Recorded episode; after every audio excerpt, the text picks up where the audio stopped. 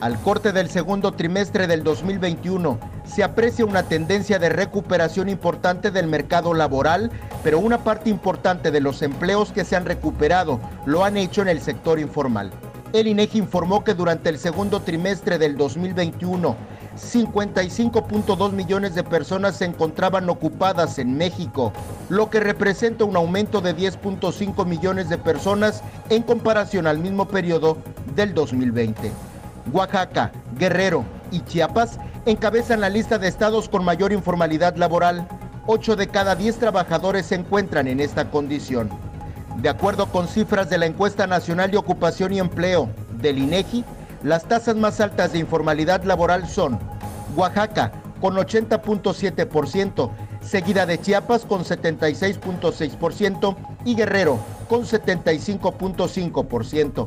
En las tasas de condiciones críticas de ocupación, Chiapas reportó el porcentaje más elevado, con 43.4%, seguido de Tlaxcala con 36.2%, Veracruz de Ignacio de la Llave 32.4% y Tamaulipas con 32.1%.